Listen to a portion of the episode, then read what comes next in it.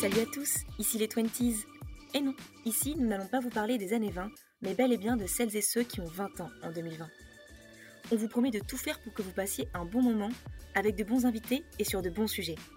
Ici, on va vous parler des sujets tendances du 21e siècle, de body positive, d'éco-responsabilité, mais aussi du monde professionnel chamboulé par l'actualité. Et tout ça avec nos regards de juniors. Ce podcast est animé par les étudiants du MBA Création et Stratégie publicitaire de l'EFAP à Bordeaux.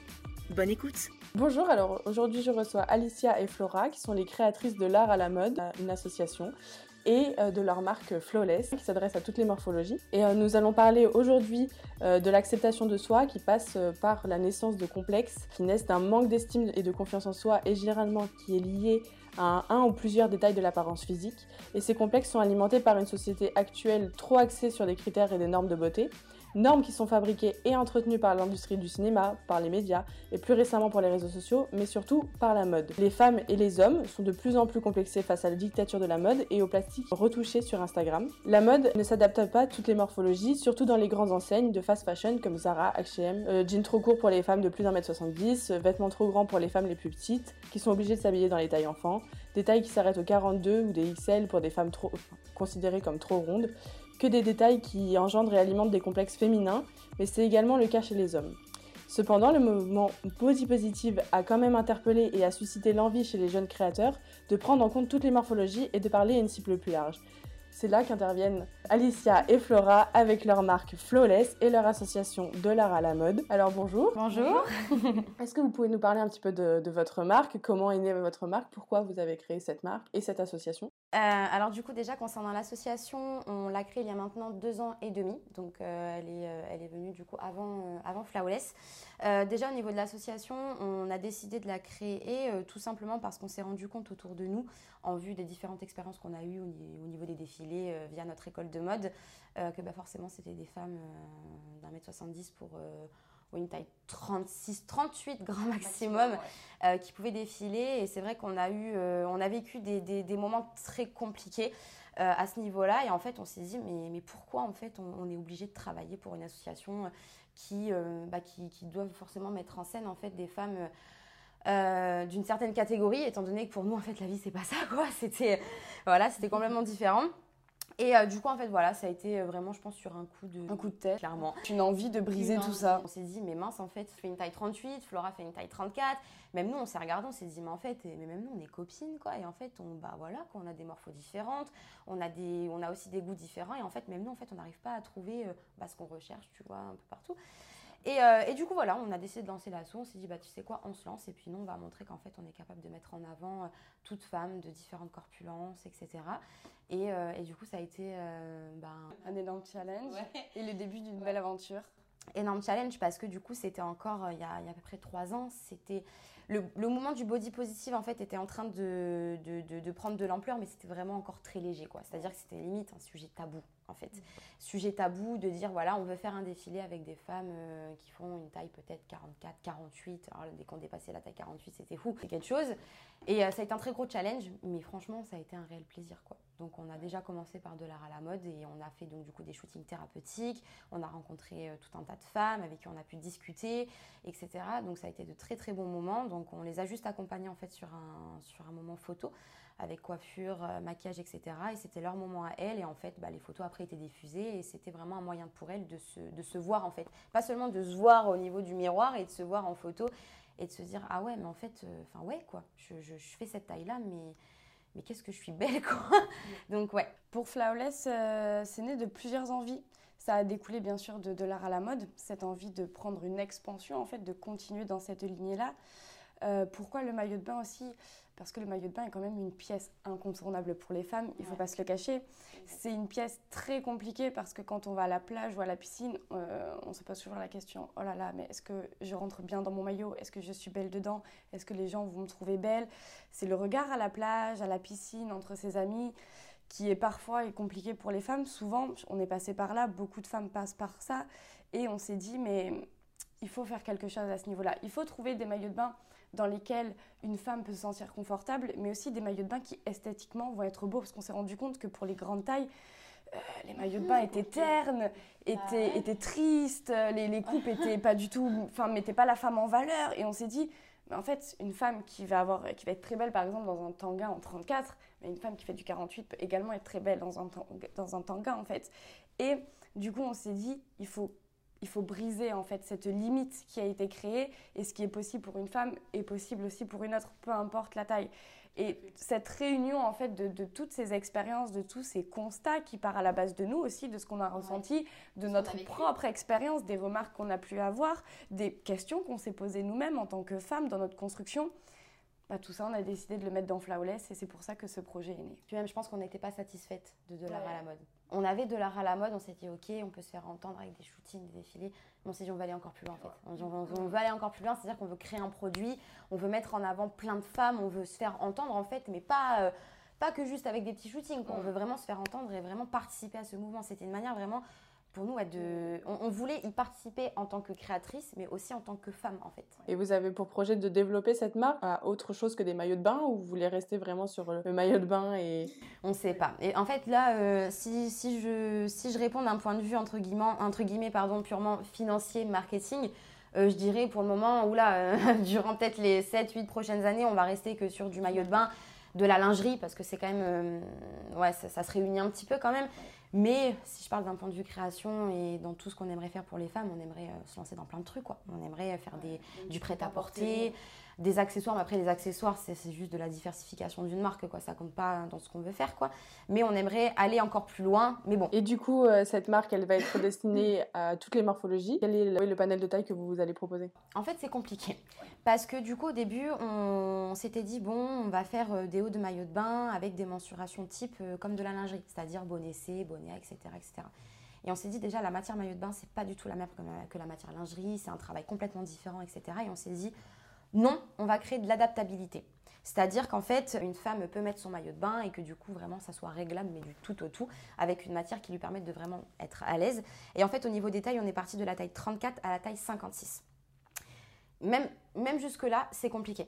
Euh, on a trouvé beaucoup d'usines qui nous ont bah, claqué la porte au nez parce que pour eux, la taille 56, n'était pas du tout envisageable, trop compliqué, etc. Donc euh, voilà, on a réussi à trouver euh, une usine en fait sur, sur Marseille, pardon, qui ont accepté de, de, faire ça, mais nous ont bien fait comprendre qu'à partir de la taille je crois 52, euh, que voilà, qu'il fallait qu'on fasse plusieurs réunions de prototypage, etc. Les usines n'ont tellement pas l'habitude en fait d'avoir des demandes comme ça, que ça a été très compliqué. Donc ce sera pas forcément des maillots de bain avec armature, pardon. Ce sera vraiment aussi à la cliente de choisir en fait hein, euh, ce qu'elle décide. Ce qui est le plus confortable pour elle dans tous les cas. Donc je pense qu'en fait on va pas on va pas hum, faire des maillots avec obligatoirement euh, des armatures etc. Mais je pense que ça va être une proposition. Si je veux, je peux rajouter une coque en mousse, mm. je peux rajouter de l'armature. La femme choisira vraiment euh, ce qui est le plus confortable pour elle. C'est presque du sur-mesure finalement. Presque. C'est un peu l'objectif vraiment de, de, correspondre euh, vraiment aux, aux, besoins de chaque femme précisément. C'est un challenge hein c'est un gros challenge. Mais l'ambition est là, c'est bien. Euh, on va parler un petit peu des, grandes entreprises, des grandes industries, de l'industrie de la mode en général. Que pensez-vous des marques qui ne prennent pas forcément en compte les différentes morphologies ou au contraire celles qui suivent le body positive et qui essayent de faire quelque chose pour euh, améliorer tout ça quoi? Enfin là je vais, je vais plutôt donner mon, mon, point de vue personnel. Je pense que les marques qui ne vont pas développer les grandes tailles vont peut-être s'y mettre un jour mais c'était pas dans leur euh, c'était pas dans leur tendance on va dire. Elles, étaient conditionnées on va dire jusqu'à telle taille souvent du 40 généralement. Mais c'est vrai que par exemple comme Zara H&M j'ai pas l'impression qu'il y ait une réelle volonté en fait vraiment pure de la marque de euh, partir dans des grandes tailles. J'espère que ça changera parce que c'est quelque chose qui doit changer, la demande est présente et on ne doit pas exclure ce genre de femmes. Je rejoins Flora sur la question dans le sens où pour moi en fait, euh, y a, en fait le problème s'oppose mais c'est déjà posé il y a des années. Euh, je pense qu'en fait, ça a suivi son cours. En fait, dès le départ, la haute couture, etc., a mis en avant des femmes euh, voilà, faisant 1m70 pour euh, une taille 34. Donc, c'est ce qui fonctionnait à l'époque, mais parce que c'est la société qui a, voulu ça en fait. La haute couture a imposé ça. Tout vient de la haute couture en fait. Les marques de prêt-à-porter, elles suivent la haute couture. Donc forcément, si des marques de grand, de grand prestige type Chanel, Dior, etc. à l'époque montraient des femmes comme ça, quand les marques de prêt-à-porter se sont développées, et bien forcément ça a suivi son cours. Et comme du coup tout le monde oubliait qu'il y avait quand même une autre catégorie de femmes à côté, ça a été tellement laissé de côté pendant des années qu'en fait les marques elles ont, elles ont continué en fait à suivre le chemin. Zara, etc. Ben forcément elles se sont dit bah ouais, euh, nous on va continuer sur la ligne. C'est normal, en fait. Pour, je pense, en fait, pour les marques de prêt-à-porter, c'était normal. C'était, bah ouais, on fait des tailles jusqu'au 42, 44, mais c'est comme ça depuis des années. Pourquoi on changerait, en fait? Et H&M, par exemple, ils ont fait créer une ligne de, de grande taille mais il y a un choix beaucoup plus restreint. Restreint et, très terne, très. Ah ouais, non mais c'est fou. Il y avait une marque sur Bordeaux, ça me fait penser, euh, Marina Rinaldi. Voilà, c'était une marque en fait euh, moyenne gamme pour les femmes euh, bah, de la taille à peu près jusqu'à. Non, ça a commencé à la taille 42 et ça allait jusqu'à la taille 46. on est rentré une fois dans le magasin, rappelle-toi, on est passé devant, on est rentré dedans. franchement lourd d'ambiance. Hein. Ça n'a pas de forme. Les couleurs, c'était que du noir, du gris, euh, des coupes très classiques. À croire qu'une femme qui fait une taille 44 n'a pas le droit de s'habiller. Voilà, elle va prendre le premier truc parce qu'elle s'en fout, elle veut cacher ses formes. Bah non. Mais H&M quand même, au début, ils ont commencé à vouloir lancer des campagnes. Ils ont lancé des bonnes campagnes quand même sur les réseaux sociaux H&M. Oui, ils avaient fait des trucs avec Beyoncé et tout. Ouais, ils avaient fait des bonnes campagnes. Mais, mais ça s'est pas développé. En fait, toute la communication qu'ils avaient faite, tout le monde pensait que ça allait vraiment se développer, prendre de l'ampleur. Sauf que ça a été très restreint. L'attente de, des consommateurs n'a pas du tout été respectée par la marque, à mon avis. Et euh, justement, on en parlait aussi des influenceuses qui ont lancé leur marque euh, pour répondre à la demande euh, de ce genre de choses. Mais par exemple, la marque de Chloé B, qu'est-ce que vous en pensez? Elle a fait beaucoup de polémiques euh, sur le fait que la taille, ça, s'arrête au 38, quelque chose comme ça. Oui, il y avait que trois tailles, je crois, au total, quelque chose comme ça. Pour moi, il ne faut pas aller dans l'extrême. C'est OK, on a envie de changer les choses. Plus il y, il y aura de personnes qui nous aideront à changer les choses, mieux ce sera. Mais euh, on ne peut pas, en fait, insulter une personne parce qu'elle fait une marque qui s'arrête à la taille 38. Moi, je pense que ça, ça a été un peu trop, trop ce qui a été euh, envers elle, dans le sens où une marque qui va faire que du, euh, par exemple, du 46 au 56, on va pas vraiment lui reprocher de ne pas faire de petite taille. Et en fait, c'est que, bien sûr, on est dans un mouvement où on dit qu'il faut penser à tout le monde, mais tout le monde ne peut pas penser à tout le monde. Euh, c'est normal en termes de, de, de, financier, simplement en termes d'esthétique ou quoi. On a tous une manière de voir les choses différentes. À partir du moment, je pense, où le marché des grandes tailles quand même commence petit à petit à évoluer, qu'on arrête de l'oublier, en fait, on ne peut pas reprocher à une marque de faire des petites tailles. Enfin, ça veut dire que dans ce cas-là, euh, les enfants, alors, on va dire, ben non, euh, vous faites des enfants, ben, l'enfant il grandit, il devient adulte, vous devez faire de l'adulte aussi. Moi, je le vois de cette manière-là. Non, c'est un marché qui, qui est là, en fait. Les petites tailles sont présentes. Enfin, moi, par exemple, je fais 1m65 euh, et je fais 47 kilos. Bon, euh, pour m'habiller, c'est compliqué parce que ben, je fais du 34, mais souvent, en fait, en largeur, c'est le 32 qui me va. Et en longueur, par contre, c'est du 36. Et ben, moi, est-ce qu'on a pensé à moi? Est-ce que certaines marques ont pensé à moi? Oui, certaines, pas beaucoup. Dans les fast fashion, par exemple, c'est compliqué de, de m'habiller parce que mes jeans sont toujours trop courts et trop larges, en fait. Mais on parle pas forcément des femmes qui sont très fines et genre c'est pas très grave. Enfin, moi ça me dérange pas dans le sens où on va dire c'est un peu chacune son tour. Là c'est les grandes tailles, elle a voulu faire des petites tailles et ben c'est très bien. Enfin par exemple moi je sais que je me reconnais par exemple dedans alors qu'en fait à la base euh, on parlait pas des, euh, des, femmes comme moi. Donc je pense qu'en fait c'est vraiment euh, c'est pas parce qu'on part sur du body dispositif, on pense à tous les corps que ben, ça y est, dès qu'une personne ne va pas faire ça, il faut s'acharner sur elle. Elle aurait eu un discours dénigrant le body positif et les grandes tailles, là j'aurais compris bien sûr. Mais là, c'était c'était pas le cas en fait. Donc je pense que euh, ça, ça, part dans, les, dans des extrêmes en fait dans lesquels on ne devrait pas aller. Depuis l'apparition des réseaux sociaux, on se rend compte que les complexes se développent de plus en plus avec euh, ce culte de toutes les photos retouchées, un culte du corps parfait, ventre plat, les abdos apparents, des fesses bombées, etc. en rien du tout, parce que si je parle à titre du coup personnel, euh, moi ça fait depuis des années où du coup j'ai eu du mal à accepter mon corps, etc., etc. Donc j'ai mis beaucoup de temps avant de l'accepter, j'ai fait beaucoup de choses en fait pour arriver à m'accepter. Et, euh, et, du coup, en fait, euh, déjà, quand euh, je suis rentrée étudiante, du coup, dans mon école de mode, déjà, je faisais des projets, en fait, où je, créais des marques, entre guillemets, fictives. Et du coup, je faisais des marques, justement, bah, pour aussi des femmes faisant une taille 44, 46, 48 et autres.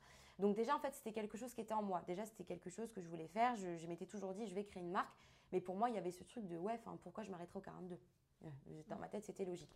Et donc, euh, Flora, par la suite, bah, du coup, elle a eu ses raisons aussi, qu'elle citera après. Et, euh, et, du coup, en fait, on a commencé en fait, à parler de Flawless. Et bien avant, on avait déjà de l'art à la mode. Donc, bien avant tout ça, on, était déjà sur le principe de montrer plusieurs corps, de, valoriser en fait plusieurs silhouettes.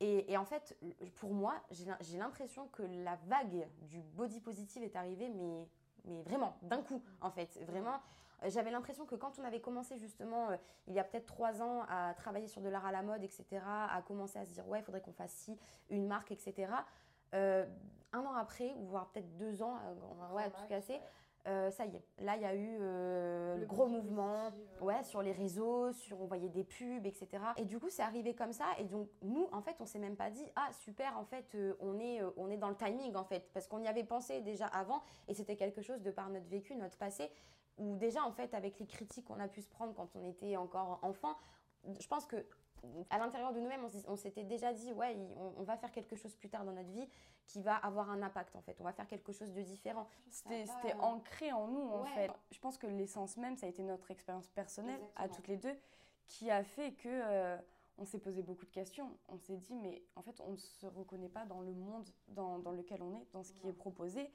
Et euh, à partir de là, euh, oui, c'est vrai que le, body positive est arrivé. On s'est dit tant mieux. On s'est dit tant mieux. ouf, enfin. Et euh, mais c'est vrai que bah, le body positive existait quand même depuis beaucoup d'années, qui a été lancé aux États-Unis et ça a pris une ampleur mais mondiale vraiment. Et ça a été beaucoup parlé parce que les, de grandes célébrités ont commencé à parler et ont repris du coup ce hashtag body positive et en ont parlé.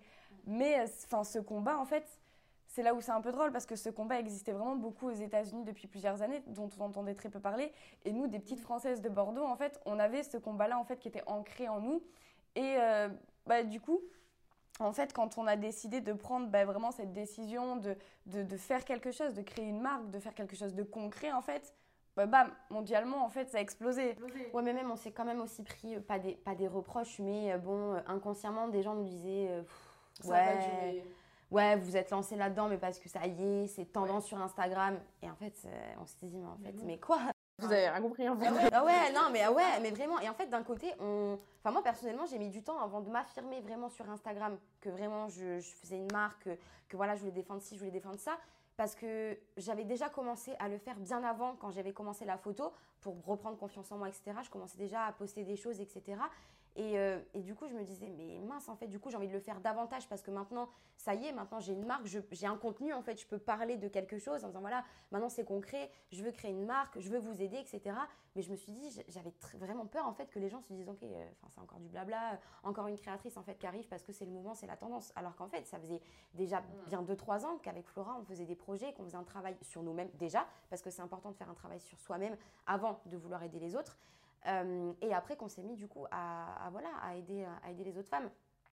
Ça a été, oui, ça a été un peu délicat, surtout que pour beaucoup de personnes, ce mouvement était un mouvement qui allait être éphémère, qui allait pas vraiment marcher, que c'était une tendance euh, parmi tant d'autres. Mm. Sauf que je pense que beaucoup de, de, de, personnes ne se sont, sont, pas rendues compte en fait vraiment des messages que portaient énormément de femmes à travers le monde, de l'importance que, euh, que ça avait. Et moi, je sais que par exemple, dans mon expérience personnelle, en tant que féministe, de voir cette libération en fait euh, de la parole des femmes dire ben voilà ben moi je déteste mon corps en fait parce qu'il y a ça il y a ça qui va pas.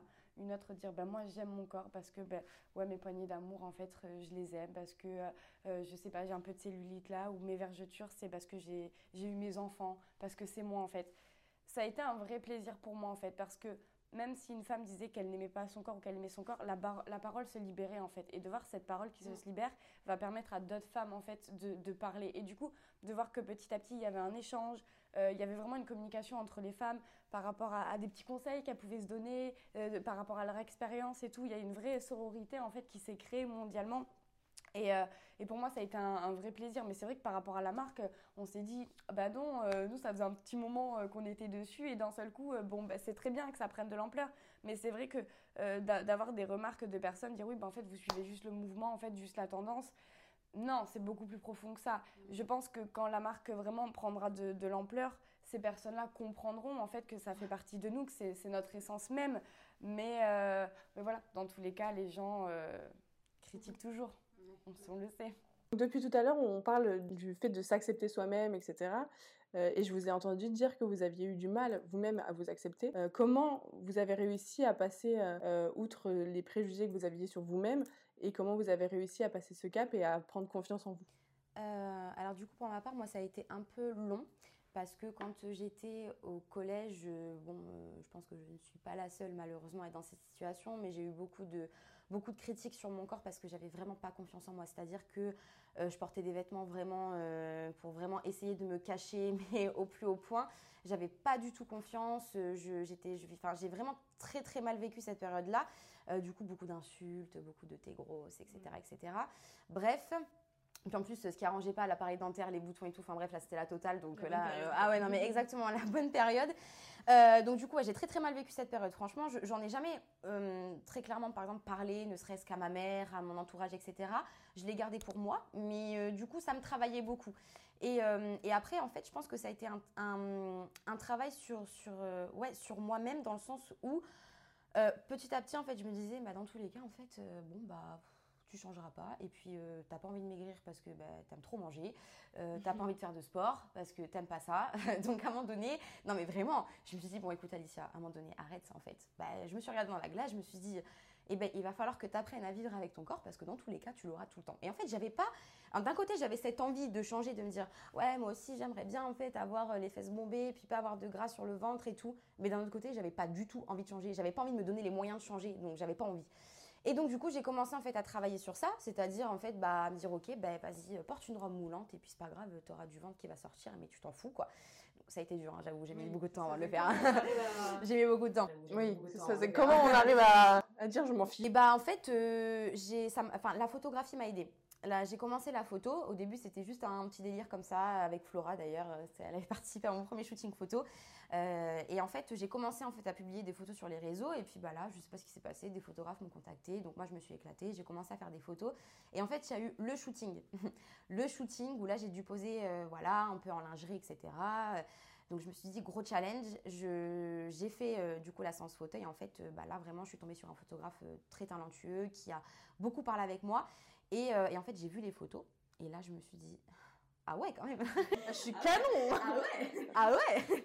Non, et là, franchement, c'est la première fois où je me voyais et je me disais, mais ah oui, mais en fait, c'est moi. Et puis, ouais, euh, on voit mon ventre. Euh, ouais, je vois ma cellulite.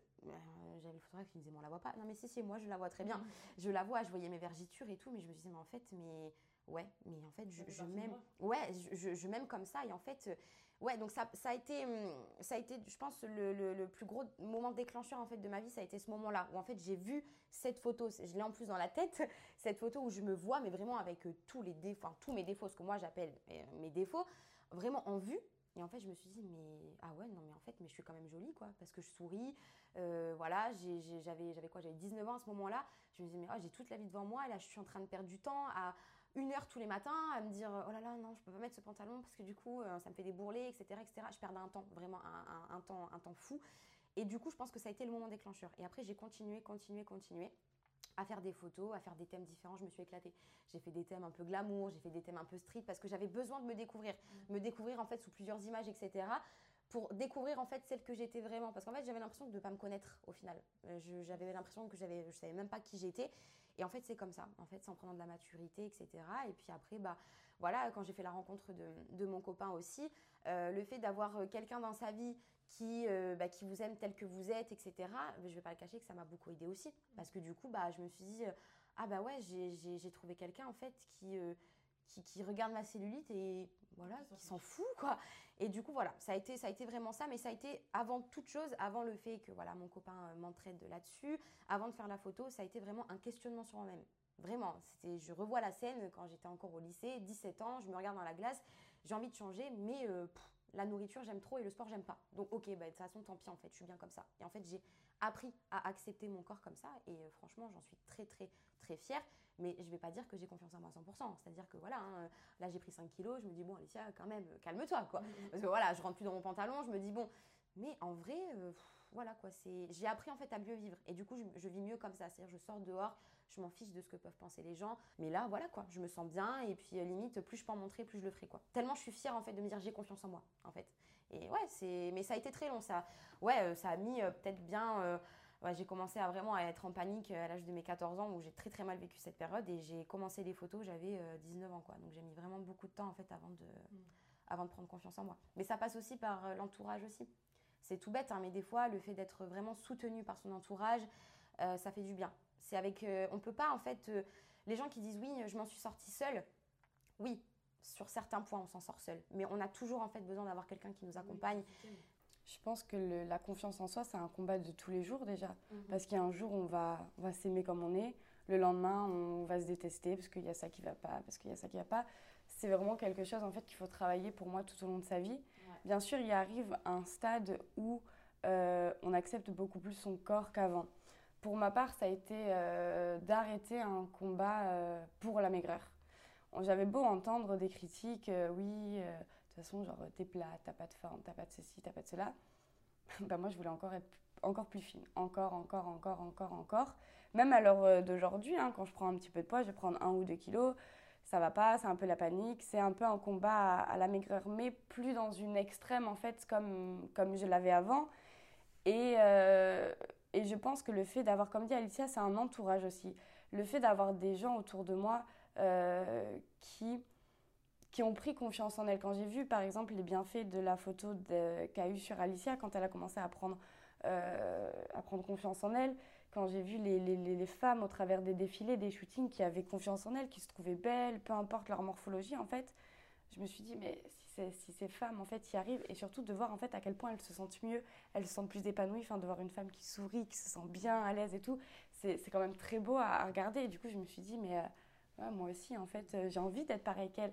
Et du coup, à partir de là, on commence, on commence tout un travail psychologique euh, sur soi-même qui prend quand même beaucoup de temps. moi, je sais qu'à l'heure d'aujourd'hui, je vais avoir confiance en moi, mais il va y avoir quand même des, petits doutes, des petits moments. Et euh, je pense que les, critiques vont toujours nous, euh, nous plomber d'une certaine manière un peu le moral, mais on va avoir plus cette facilité à se relever en fait un peu plus vite et de continuer le combat. Et je pense aussi c'est un peu comme un effet boule de neige, c'est-à-dire à partir du moment où on va commencer à s'aimer en fait, on aime tellement ça, enfin on se sent tellement mieux euh, dans sa peau qu'on n'a pas envie de perdre ça. Et donc du coup, on va essayer d'augmenter ce, ce, plaisir, en fait, ce bonheur, et on va essayer vraiment de, de, l'accroître en fait petit à petit. Et, je pense que c'est la meilleure chose en fait qui puisse arriver à une femme, d'essayer d'accroître en fait ce, sentiment de bonheur, ce sentiment de bien-être. Et, et, puis on le voit dans la vie de tous les jours. Après, c'est une femme, elle, rayonne en fait. Merci beaucoup en tout cas pour euh, ce témoignage. Est-ce que vous avez euh, un conseil à donner à, des jeunes femmes de 20 ans, de la vingtaine d'années, euh, pour apprendre à s'accepter? Pour moi, si j'ai juste, franchement, je pense le seul truc en fait que j'aurais à dire en fait à toutes ces femmes-là, c'est foncez quoi. Mais vraiment, vraiment, parce qu'au final, en fait, c'est les, les, jeunes en fait de notre âge, on, est trop en fait catégorisé dans une case en fait. On, est là en fait à se prendre la tête parce que on fait tel poids, parce qu'on a telle couleur de cheveux, parce qu'on a des boutons, parce qu'on a des cernes et de la cellulite. Mais au final, en fait, tout ce temps-là, on le perd à, vivre en fait notre vie, à préparer notre avenir. Et moi, j'ai juste à dire en fait, c'est foncer. Euh, regarde-toi dans la glace, tu te vois, tu dis ok. Il y a des femmes qui vont avoir envie de changer. Si vraiment elles ont envie de changer, qu'elles ont vraiment envie de passer 5, euh, euh, jours dans la semaine à faire des séances de sport, etc., à manger de la salade, etc., bien manger, il n'y a pas de souci. Si, en fait, elles en ressentent le besoin, qu'elles savent qu'elles ne peuvent plus vivre comme ça, qu'elles le fassent, mais qu'elles le fassent pour elles et pas pour les autres. Par contre, si tu te regardes dans la glace tu dis bon un peu comme moi quoi ouais j'aime pas trop euh, voilà je m'aime pas trop mais bon euh, ouais bah franchement au final non j'ai pas vraiment envie de faire le nécessaire pour changer parce que au final si je change est-ce que je me reconnaîtrai? Est-ce que ça sera vraiment moi? Non. Bah dans ces cas-là ok. Bah je vais en fait bah je vais vivre comme ça et puis bah en fait je vais apprendre à vivre comme ça. Parce que pour moi c'est la meilleure des solutions. C'est si vraiment en fait la personne ressent le besoin de changer elle le fera. Elle le fera. Après, je ne parle pas, je ne, je ne parle pas pardon, des femmes qui essayent de changer, qui malheureusement, il y a beaucoup de femmes qui font des régimes, qui essayent de faire du sport, etc. Et malheureusement, bah, des fois c'est des maladies, des fois elles ne peuvent pas, des fois elles ont quelque chose en fait qui bloque et du coup elles auront beau faire tous les régimes possibles et ça ne fonctionne pas. Mais des fois il y en a beaucoup aussi sur qui ça ne fonctionne pas parce qu'en fait elles n'en ont pas envie. Elles en ont pas envie, elles le font, c'est pourquoi? Parce qu'elles se disent ouais, mais du coup si je perds du poids, euh, ça plaira peut-être bien à mon copain ou alors euh, peut-être ma mère elle me verra différemment ou je me sentirai mieux. Mais en fait elles ne savent pas en fait qu'au fond elles se sentiront pas mieux. Euh, non. Donc voilà, moi c'est juste un truc, c'est foncer, vivre votre vie et puis et puis voilà quoi. Entourez-vous de bonnes personnes et surtout, euh, je pense que la meilleure chose à faire, c'est vraiment tous les matins, c'est tout bête, hein, mais se regarder dans le miroir et de se dire mais pourquoi j'ai envie de changer? Et si on n'a pas de réponse à cette question, bah, c'est qu'au final, on n'a pas envie de changer et qu'on est bien comme on est. on n'a pas besoin de changer. C'est ça, et surtout arrêter de, euh, d'idéaliser les, les, les, femmes sur, euh, sur Instagram qui sont retouchées de la tête aux pieds, qui, qui sont ce genre de femmes, ça va être quoi Une sur un million en réalité dans, la vraie vie? Et je peux comprendre que oui, c'est dur quand on voit ces femmes-là, on se dit oui, mais elles sont toutes pareilles, elles sont belles, elles sont parfaites, ceci, cela. Mais en fait, non. La chose, c'est qu'on ne nous montre pas l'envers du décor, en fait. On ne nous montre pas comment elles sont réellement. Euh, par exemple, je me rappelle quand une photo de Kim Kardashian était apparue où elle n'était pas du tout coiffée, pas du tout maquillée, tout le monde a dit Quoi? Mais en vrai, elle ressemble à ça. Mais pourquoi la dénigrer en fait? Enfin oui, bien sûr qu'elle est totalement différente que sur ces photos hyper photoshopées. Ben oui, mais en fait dans la vraie vie, elle est comme ça, elle a des cernes comme tout le monde. Elle tire la gueule parce qu'à mon avis, peut-être que son bébé n'avait pas dormi de la nuit, qu'elle était fatiguée. Euh, euh, ben parce que voilà, c'est une femme en fait comme toutes les autres et on idéalise en fait un, un, schéma, enfin une, une, femme en fait qui n'existe pas dans la réalité. Et c'est compliqué, mais il faut vraiment arriver à se détacher de ça. Et moi, vraiment, le, le, conseil que je peux donner, c'est euh, écoutez-vous vous-même et à idéaliser une seule personne. En fait, c'est vous-même, tout simplement. D'accord, bon, ben, en gros, le mot de la fin, c'est aimez-vous comme vous êtes. Vous êtes belle, soyez vous-même, soyez flawless. Merci beaucoup, les filles. Merci à toi. Merci à tous d'avoir suivi cet épisode. C'était les 20s de l'EFAP. N'hésitez pas à vous abonner pour découvrir l'ensemble de nos rencontres. On vous retrouve au prochain épisode. À très vite